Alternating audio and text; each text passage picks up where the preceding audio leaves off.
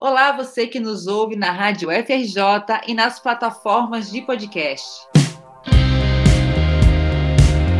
Estamos de volta com Levante Sua Voz, o programa quinzenal do Intervozes Coletivo Brasil de Comunicação Social. Aqui você fica por dentro das análises mais precisas sobre os temas quentes da comunicação no Brasil e no mundo. Um programa com diferentes sotaques e contribuições de todo o país. Eu sou a Gisele Mendes. E eu sou a Carol Vestrup e o nosso Levante Sua Voz já começou.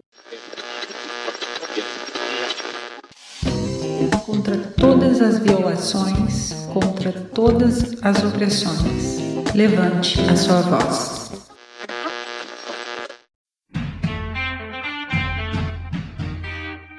Olá, ouvintes! Hoje o nosso programa entra em clima de retrospectiva de 2021 foi um ano bem difícil, cheio de desafios e que virou o mundo do avesso. É isso aí, Gi. Foi um ano marcado pela pandemia, um momento muito difícil, em especial para as mais de 600 mil famílias brasileiras que perderam algum ente querido. Pois é, Carol. Mas além de tudo, também foi um ano de muita esperança. Um ano em que a ciência, mais uma vez, nos trouxe uma luz no fim do túnel com as vacinas contra a Covid. É isso mesmo, Gi. E a gente aqui já pede passagem, o Intervozes aproveita esse ensejo para homenagear todos os profissionais da saúde e cientistas que tiveram na linha de frente dessa guerra e todas as famílias que, infelizmente, tiveram perdas irreparáveis. Pois é, Carol, e é nesses momentos mais difíceis que organizações como o próprio Intervozes e as demais organizações que atuam na luta é, pelos direitos humanos precisam atuar ainda mais firmemente para garantir esses direitos fundamentais para o convívio social e para a dignidade humana. E nesse sentido, Gi, o Intervozes tem muito que mostrar.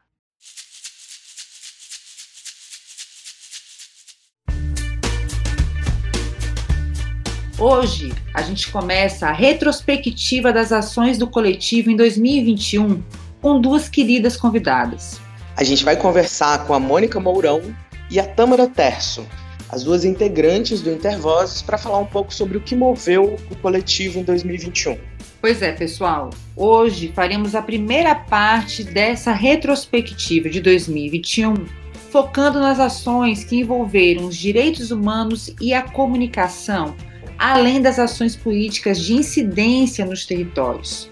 No próximo episódio, vamos tratar de temas mais ligados a direitos digitais e os principais debates que estão bombando no Congresso Nacional em relação à comunicação. Então, sem mais delongas, vem chegando Mônica e Tâmara para a gente fazer a nossa roda de conversa. Chega mais!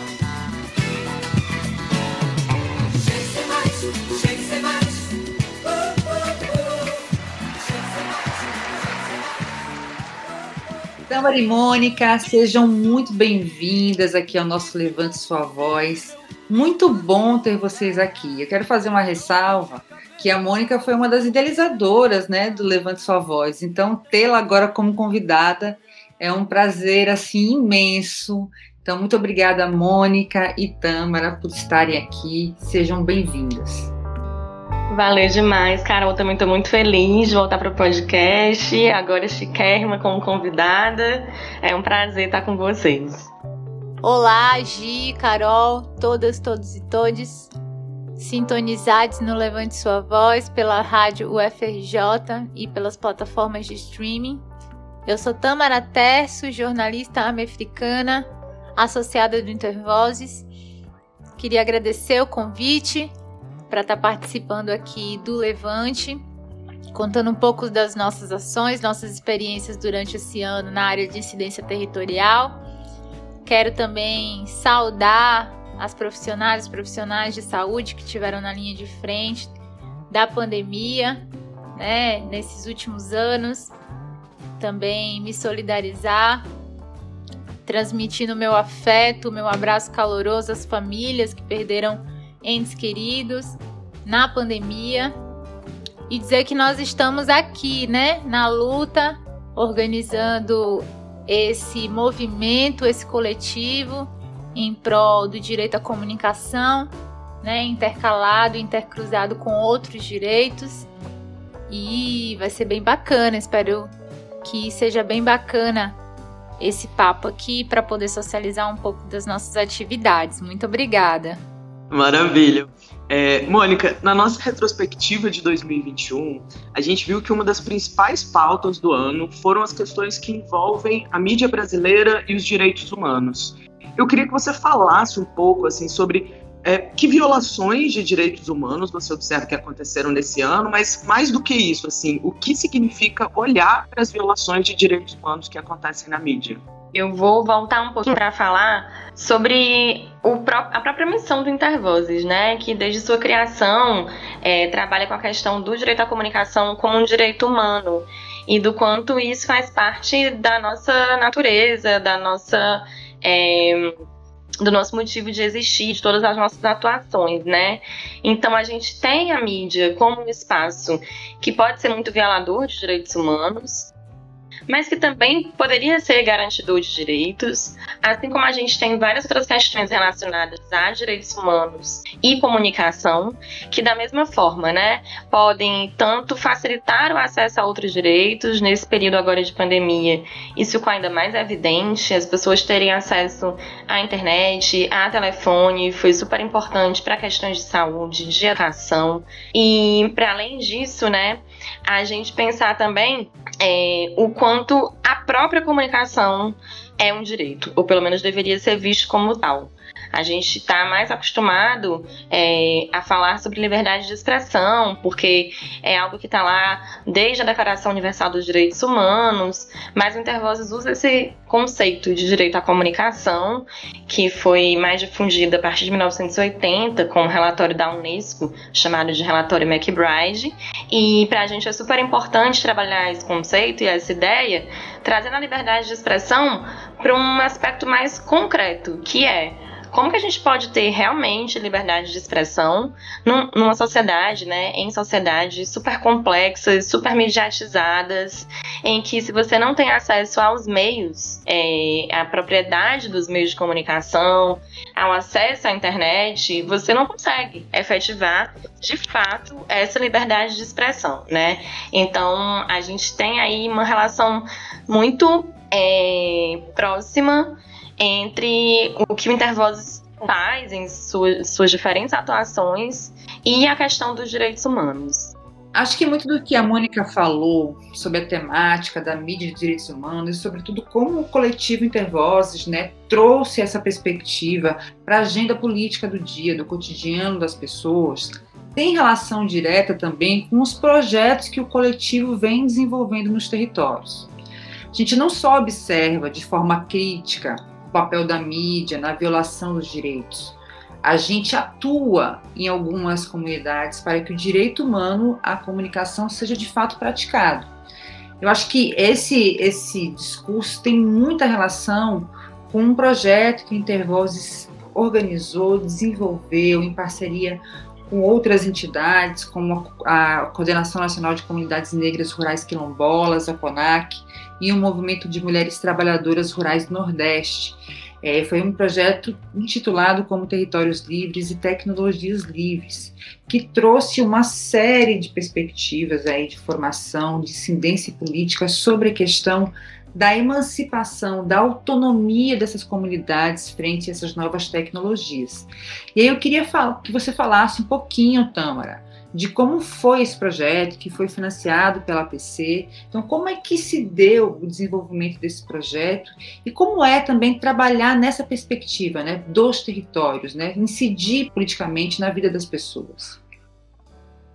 Pois é, Carol, é, o nosso trabalho né, no, no último período, sobretudo em 2021, com a incidência territorial, ele buscou, né, ele busca, na verdade, ainda hoje, trabalhar esse processo do direito humano à comunicação é, na vida das pessoas, né? Na, no, na, prática, na concretude da vida das pessoas.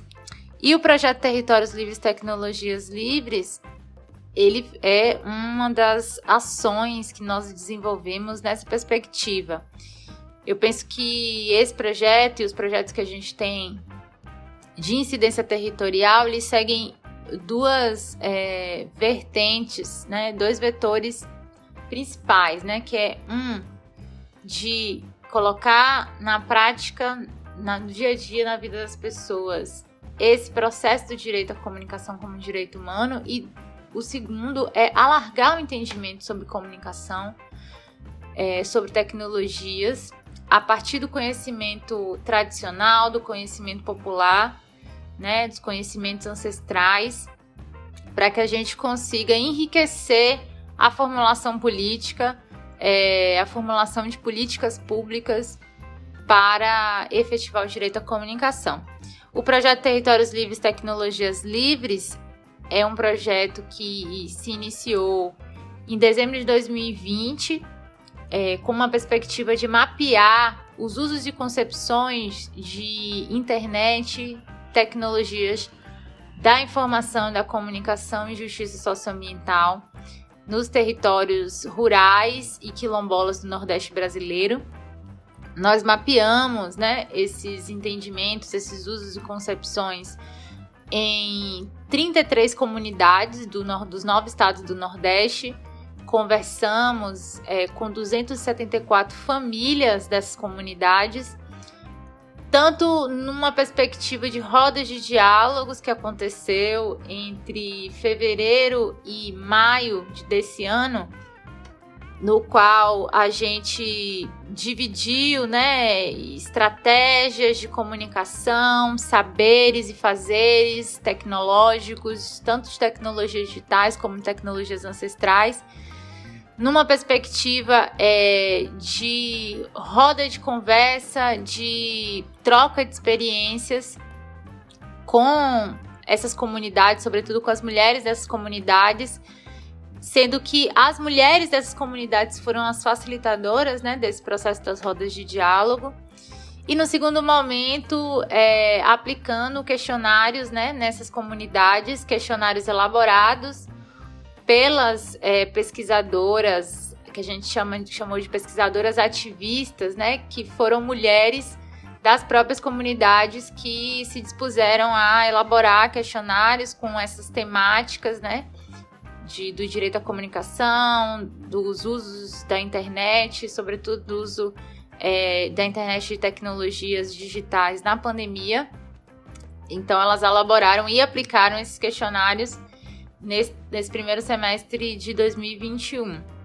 Fruto desse processo, né, desse levantamento, desse mapeamento que a gente fez, nós pudemos lançar uma lupa, né, é, um, uma espécie de zoom nos dados sobre desigualdade de acesso à internet no Brasil, né? Que desde 2019 já tem, tem sido debatido, sobretudo com a publicação da TIC Domicílios 2019, que levantou esses dados, né?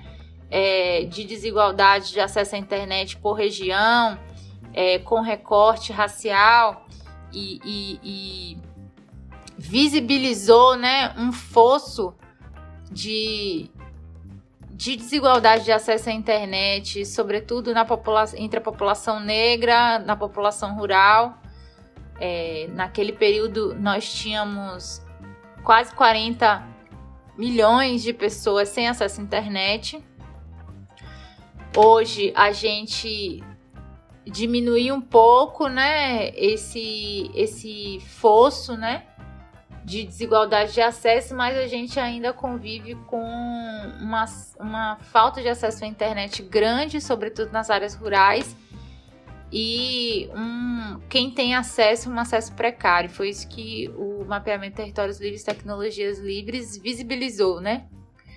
Entre essas famílias, entre as 274 famílias 28% dessas famílias não têm acesso à internet, por exemplo. É, as 71% das famílias que têm acesso à internet têm um acesso precário à internet, por exemplo, a internet quando chove ela falha muito. É, não, não é em todo o território dentro da comunidade que essa internet ela tem um bom sinal, então são em determinados locais, em determinados momentos, o que, dificultou, o que dificultou bastante o acesso dessas famílias a direitos sociais, a assistência social, é, que no último período, que no período da pandemia, foi distribuído é, exclusivamente pela, por plataformas e através do acesso à internet, como o direito à educação, como o auxílio emergencial, você precisava ter um dispositivo digital, um cadastro numa plataforma para poder estar tá apto a receber né, o auxílio emergencial. Então, tudo isso, é, o mapeamento, né, Territórios Livres, Tecnologias Livres, levantou né, esse fosso das desigualdades de acesso e também o mapeamento ele lançou um olhar para o que as comunidades historicamente têm construído é, e denominado enquanto tecnologia, né? Que não se reduz à tecnologia digital. Então, essa intervenção no, no, no território, é, no sentido de contribuir para que os modos de vida, né, os modos de vida tradicionais, eles é, se mantenham, sobrevivam é, e deixem seu legado a partir de ferramentas, de práticas de autocuidado, a partir é, de um processo de construção de uma saúde coletiva, de construção é, de instrumentos é, e do próprio manejo da terra, é, no sentido de não separar seres viventes, né, de meio ambiente, o meio ambiente como sendo tudo que existe no território, é, fauna, flora, é, humanidades, isso para a gente também foi bem interessante porque alargou o sentido de tecnologias e tem contribuído para a gente debater uma perspectiva de governança na internet desde as cosmovisões dessas comunidades, né, de matriz africana, é, dessas comunidades é, ameríndias, né, afro-ameríndias, que estão resistindo a, a diversos né, episódios de fim do mundo desde que a colonização se estabeleceu nesse território, né, no território brasileiro. Então, é, hoje a fase do projeto Tecnologias, é, Territórios Livres, Tecnologias Livres, ela está num processo de elaboração de, uma, de um planejamento estratégico para uma campanha, né? É, reivindicando conectividade nesses territórios, mas o que a gente tem debatido é que essas comunidades elas não desejam apenas o acesso à internet e essa internet do jeito que ela é, tem se mostrado hoje, né? Monopolizada, a partir do acesso é, restrito a determinadas aplicações, né? É, uma internet extremamente monetizada, né? Você precisa a todo momento pagar para ter acesso a serviços. Não é esse tipo de internet que essas comunidades elas merecem, elas é, reivindicam, né, para suas para os seus territórios. A internet que essas comunidades desejam construir é, é uma internet que consiga abarcar a diversidade de olhares, de linguagens, de cultura, né, de modos de vida dessas comunidades, sem reduzi-las, né, sem é, construir um novo processo de colonização digital, mas no sentido, na verdade, contrário, né, no sentido de é, construir processos de visibilidade desses modos de vida, de manutenção desses modos de vida e de acesso desses modos de vida a um conjunto de direitos, né? Sobretudo o direito à vida, né? O direito de defender os seus territórios enquanto modos e espaços de vida.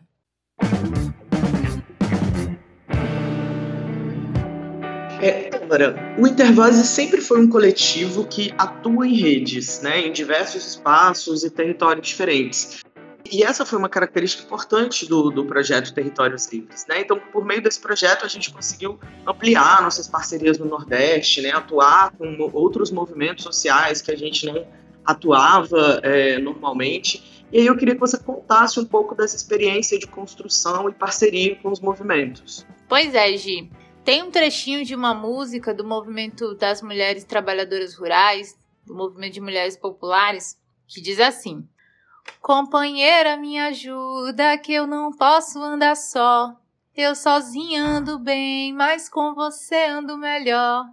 Eu acho que esse trecho evidencia muito como o trabalho com as organizações do movimento popular, né, com o MMTR, com a CONAC, com outras organizações, tem contribuído para que a gente alargue a nossa concepção de comunicação e tecnologias e que a gente qualifique as nossas reivindicações é, pelo direito à comunicação, pelo direito à conectividade no Brasil, na América Latina e no mundo, a partir da consideração, né, da diversidade existente no território brasileiro, no território latino-americano, das experiências de conexão e das experiências de comunicação e as experiências de promoção, né, de vida e de resistência desses povos e de reivindicação de direitos.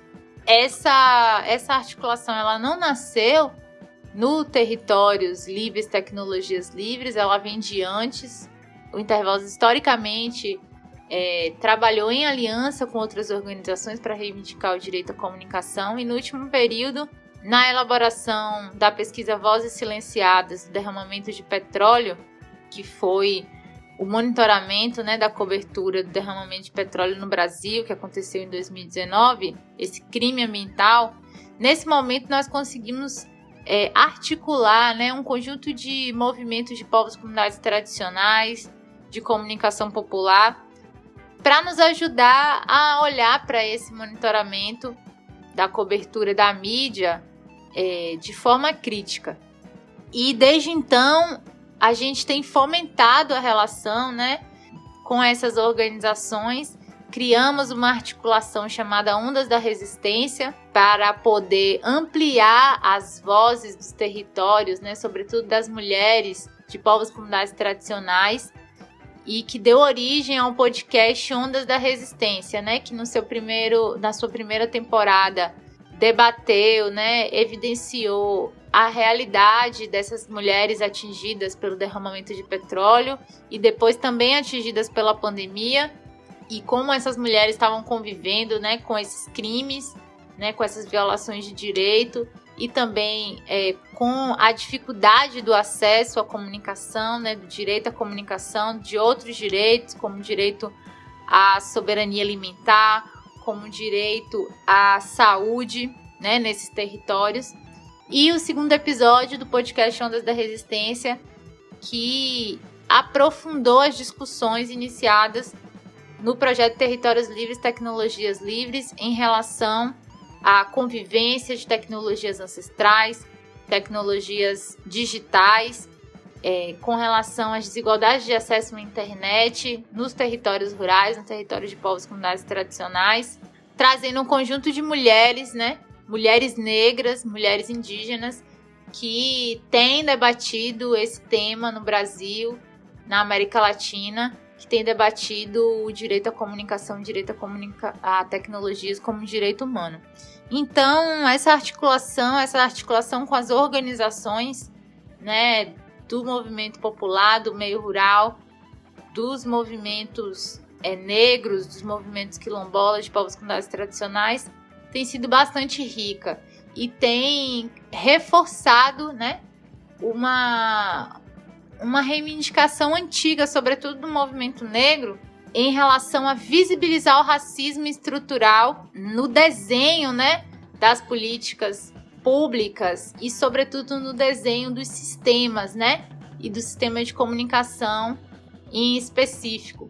Então, um programa para as comunicações, né, uma política pública ou as políticas públicas de acesso à comunicação, de acesso à internet, ela necessariamente tem que ser uma política comprometida com o combate ao racismo, com o combate às desigualdades socio-raciais existentes no Brasil. E essa articulação ela tem é, é demonstrado para nós que isso é urgente, isso é necessário, e por isso que a gente tem seguido nesse, nessa estratégia de continuar fomentando e aquecendo essas articulações, sobretudo a articulação ondas da resistência. A maravilha, né, gente, é ver a capilaridade, assim, que o Intervozes vem adquirindo, né? Coletivo sempre buscou atuar em redes, né? E eu acho que isso é muito forte, é muito presente. Eu acho que isso também é, vai de encontro a essa trajetória de 18 anos que o Intervozes está fazendo esse ano e como ele consegue atuar em várias frentes, né? E aí, Mônica, vou, vou fazer esses questionamentos para você. Você, por exemplo, atua no Conselho Nacional de Direitos Humanos né, representando Intervozes, né, um espaço super importante que funciona tanto como controle social, ou seja, num ano tão difícil, né, para falar sobre direitos humanos, a importância de ter esse espaço e de ter a nossa representação dentro desse espaço, né, mas também com uma potente articulação com outras organizações sociais, né, que vem ganhando cada vez mais necessidade diante desse contexto de violação de direitos que estamos presenciando.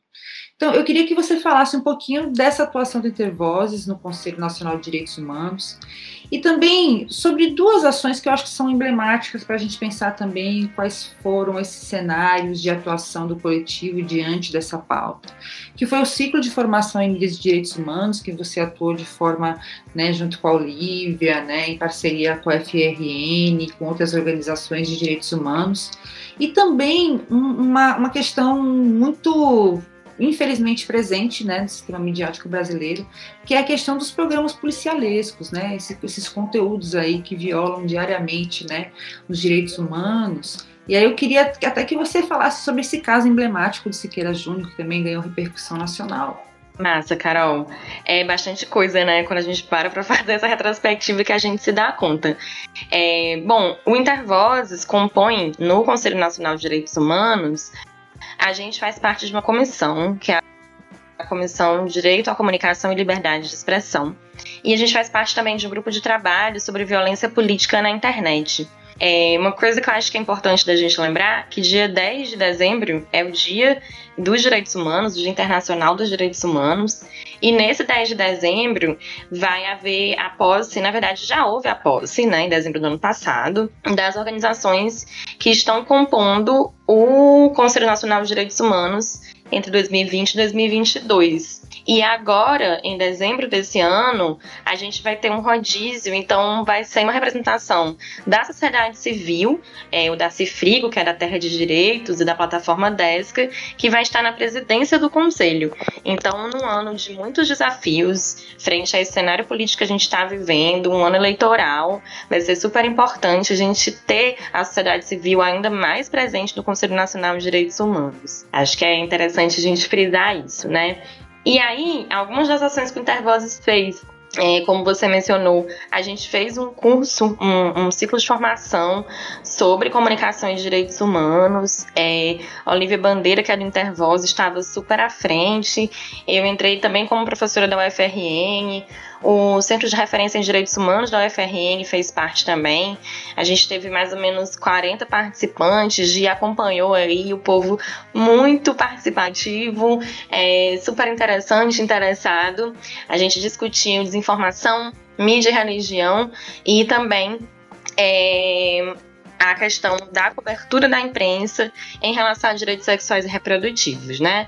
Isso faz parte de um compromisso do Intervozes de fazer uma divulgação dos resultados das suas pesquisas, né? A gente acha que a formação ela precisa estar atrelada às pesquisas que a gente realiza e justamente tentando levar isso para um público para fora do Intervozes, né? E acho que a gente conseguiu fazer isso é, nesse ciclo de formação.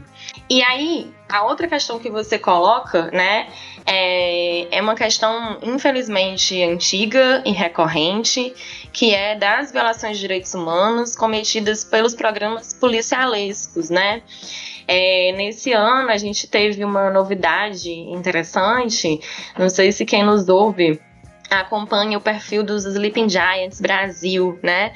É uma galera que promove ações de mobilização para tentar tirar patrocínio, financiamento, é, publicidade de programas, de canais de YouTube, de sites, né? Na verdade, eles atuam principalmente na internet, que violam direitos humanos. E eles fizeram uma super campanha, Desmonetiza Siqueira, é, em junho, justamente por conta dos casos de LGBTQI-fobia que o Siqueira Júnior comete no seu programa Alerta Nacional.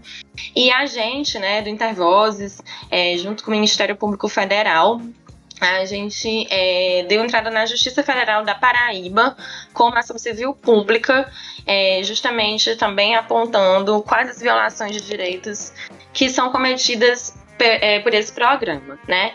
Isso foi um, um, isso é algo que a gente já acompanha há um tempo, junto com, outra, junto com outras organizações, com o ANDI, com o Instituto Alana.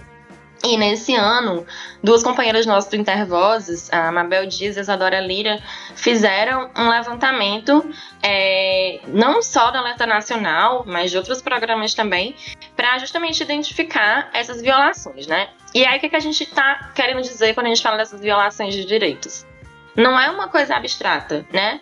São realmente é, descumprimentos de normas que estão em leis brasileiras, em acordos internacionais firmados pelo nosso país.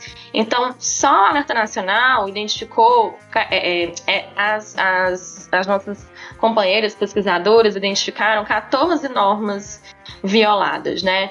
Isso numa pesquisa que foi feita num período de 30 dias, de maio a junho desse ano de 2021.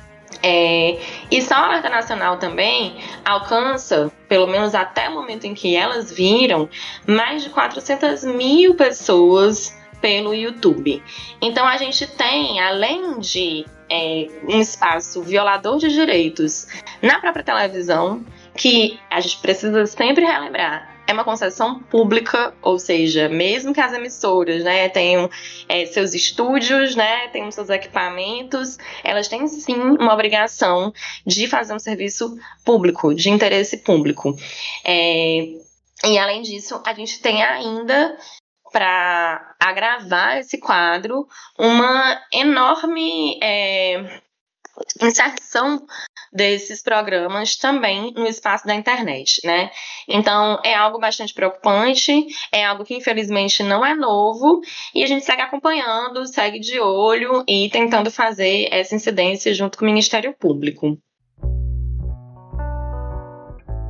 Mônica, uma outra camada da violação de direitos na mídia, e que tem tudo a ver com isso que você está trazendo, é uma distorção histórica no, no, sistema de comunicação brasileiro, que é a presença de políticos como concessionários de rádio e TV, algo que é vetado pela Constituição Federal. O Intervozes, inclusive, ingressou, junto com o PSOL, com uma ação no STF para arguir né, esse cenário que é escandaloso. Eu queria que você falasse um pouco sobre a importância de debater esse contexto, assim, e que envolve também um debate sobre concentração midiática, né?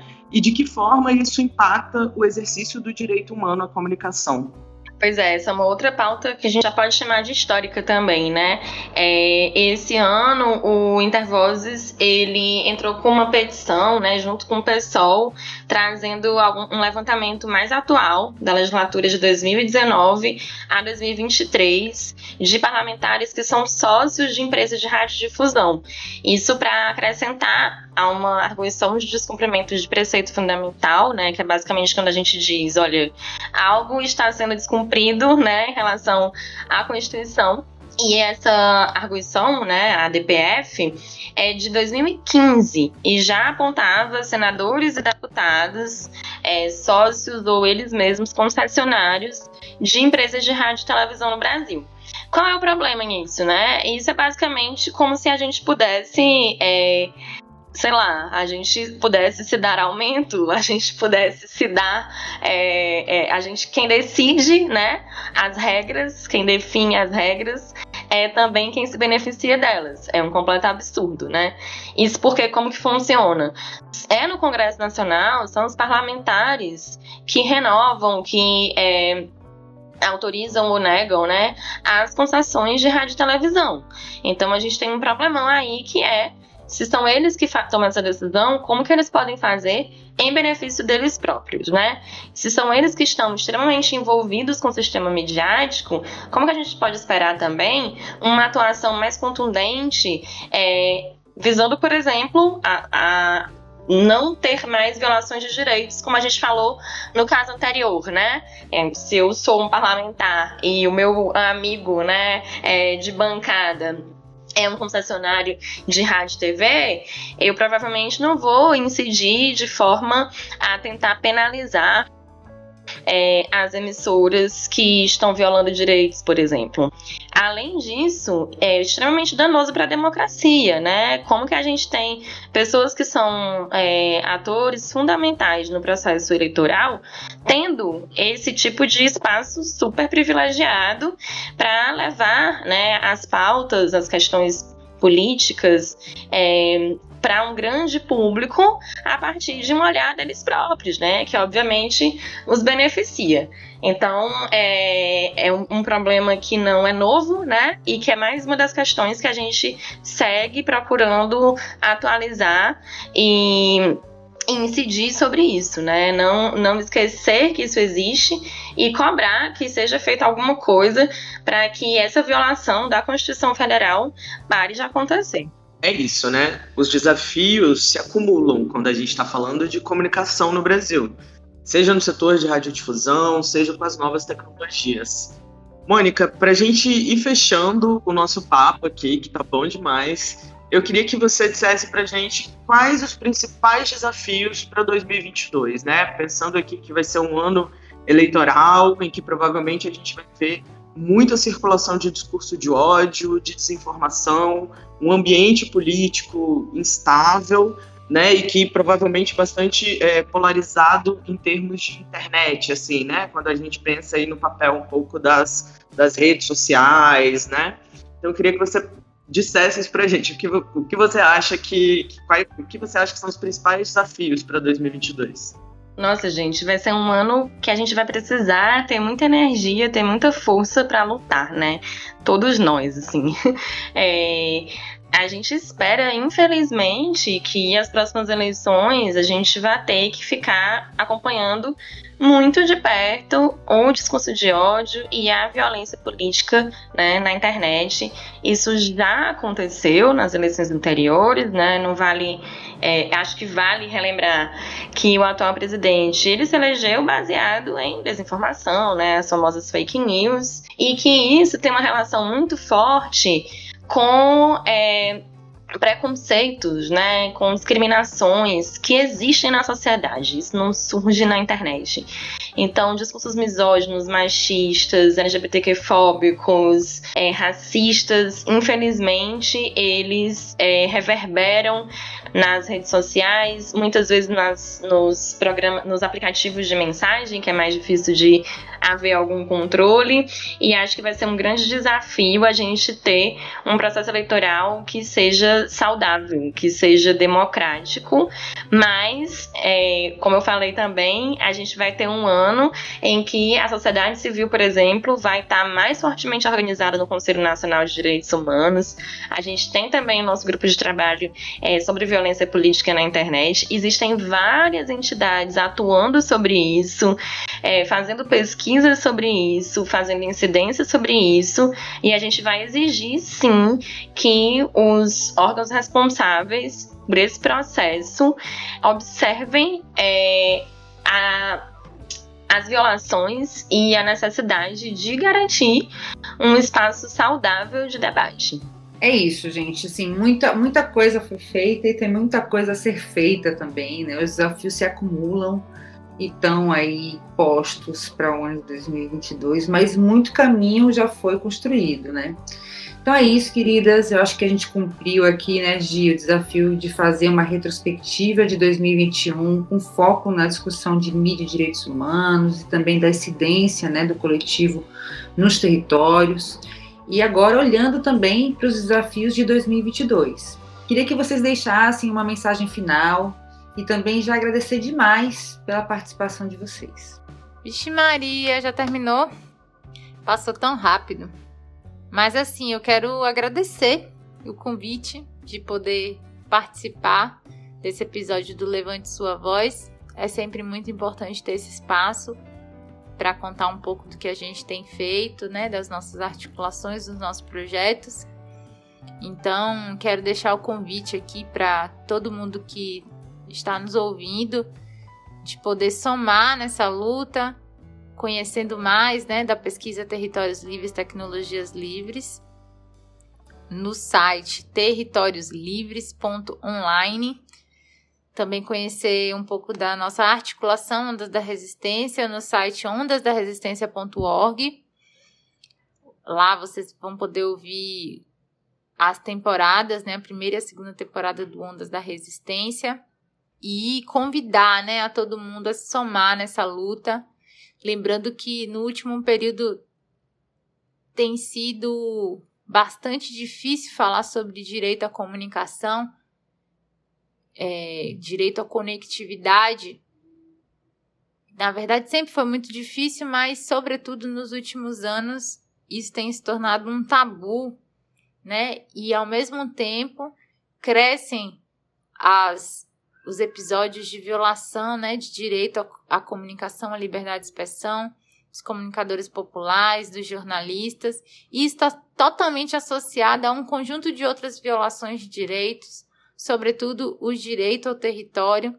Então, é, marcos e, e, políticas que nós conseguimos é, alcançar por, por uma luta histórica dos povos indígenas, dos povos quilombolas, dos povos comunidades tradicionais, como o direito à demarcação dos territórios tradicionais, a regularização fundiária dos quilombos, tem sido posta em xeque, né, por, por esse governo autoritário e a relação dessas violações com a violação do direito à comunicação ela é muito intrínseca e é preciso ser revelada. Então, é muito importante que a gente consiga construir essas conexões quando a gente fala de promoção de direitos no Brasil, promoção de direitos humanos e, sobretudo, é muito importante que a gente tenha como principal compromisso ter é, os povos atingidos diretamente por essas violações, sendo protagonista de suas lutas, né? Aquela máxima: nada sobre nós sem a nossa presença. E isso vale para a luta do direito à comunicação. Então eu deixo aqui esse recado para finalizar e dizer que esse ano está terminando, mas ano que vem a gente tá aí ativa, né? e contando com a ajuda de todos e todos para que essa luta ela se torne uma luta ampla e que a sociedade consiga colocá-la como prioritária junto aí ao lado do direito à saúde, educação, direito à moradia, direito à comunicação. Obrigada a todos e todas. Gente, minha mensagem é que a gente tenha sangue nos olhos, força, coragem, que a gente muitas vezes olha para a situação que a gente está vivendo no nosso país hoje e bate um desespero. Parece que é o fim dos tempos. Não é o fim dos tempos, né? A gente precisa se inspirar em várias lutadoras e lutadores de vários grupos que sempre foram discriminados e perseguidos e que sempre lutaram, continuaram lutando. E a gente vai conseguir sair dessa. A gente vai ter um país democrático de novo. É isso. E muita alegria que a gente consiga é, estar com as pessoas que a gente ama, com todos os cuidados ainda necessários nesse fim de ano. É isso, gente. A gente precisa se inspirar para se manter de pé na luta. A gente ficou muito feliz de receber aqui a Tâmara e a Mônica, essas duas pessoas super comprometidas com a luta pelo direito humano à comunicação nas diferentes esferas, né, que tem é, dentro dessa luta. É isso, Gi. E com o final dessa nossa retrospectiva, o nosso Levante Sua Voz chega ao fim. A gente se encontra, então, todas as quintas-feiras na rádio UFRJ e no seu tocador favorito.